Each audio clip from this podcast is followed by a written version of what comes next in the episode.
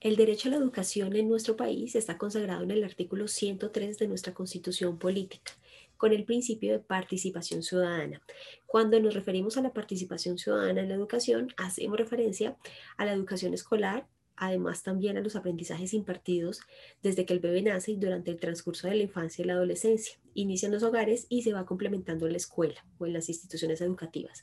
Durante la situación de pandemia por el COVID-19, con el cierre de las instituciones educativas y el aislamiento social, se evidenciaron varios factores que en lugar de mejorar la calidad de vida de los estudiantes, sobre todo los del sector rural, Em, se vieron afectados la continuidad de la educación, aclarando que el sector urbano pues no es ajeno a esta situación, sin embargo el tema de conectividad, el acceso a recursos tecnológicos,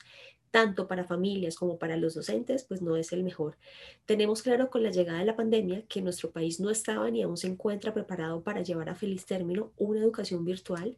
protegiendo los derechos fundamentales de los niños, de los adolescentes, como es el derecho a la educación. En este orden se evidencia que el Estado no pudo garantizar las condiciones mínimas para desarrollar las actividades académicas en el sector rural.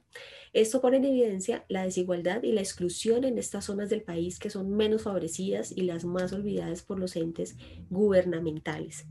Eh, evidenciamos también la exclusión educativa que viven nuestros niños y adolescentes. Esto, a esto le sumamos que muchos de nuestros docentes no se encuentran capacitados para lograr una educación virtual de calidad, ya que en muchos casos las instituciones han pretendido continuar con sus clases tradicionales, pero de forma remota. Esto no tiene nada que ver con la educación virtual,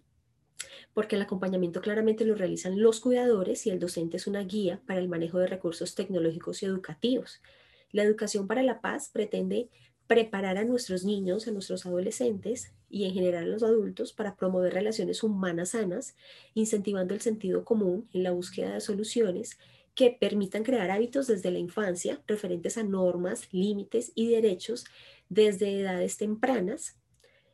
eh, tanto en los hogares como en las instituciones educativas, como en la escuela.